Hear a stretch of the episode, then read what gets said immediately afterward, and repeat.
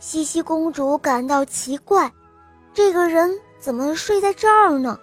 她低头仔细一看，发现这侍卫的胸前露出一个信封，于是好奇心很强的她不由得一怔：这又是给谁的信呢？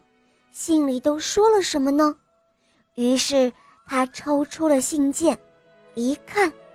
启封上有一个红红的大印章，是他父亲的大印。可是，如果把信送丢了，是要被砍头的呀！这个侍卫可真够粗心的。西西公主心里是这样想的，她打开一看，不禁吓得赶紧捂住了嘴巴，因为信中是这样写的。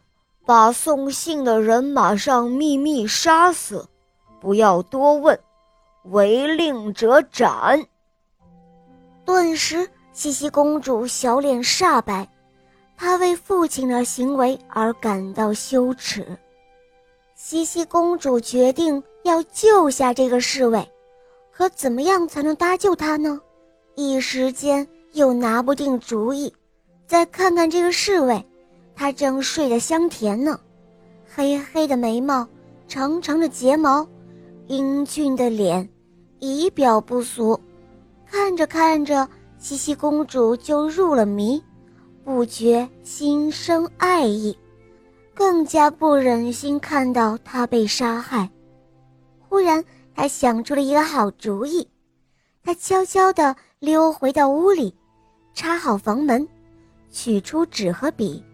照着父亲的笔记写了一封信，他的信是这样写的：“把公主嫁给送信的人，不要多问，违令者斩。”茜茜公主写好信之后，又照原样封好。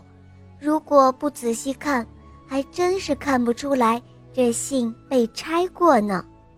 她又跑回了花园里。来到睡着侍卫的旁边，将信封塞进了侍卫的衣袋中，他的心扑通扑通的乱跳着，然后匆忙转身跑了。原来，茜茜公主很小的时候，国王在一次狩猎时遇到了一位隐士，就请了隐士为公主测算了一下，可没想到，隐士告诉国王。公主将来要嫁给一个女奴的儿子。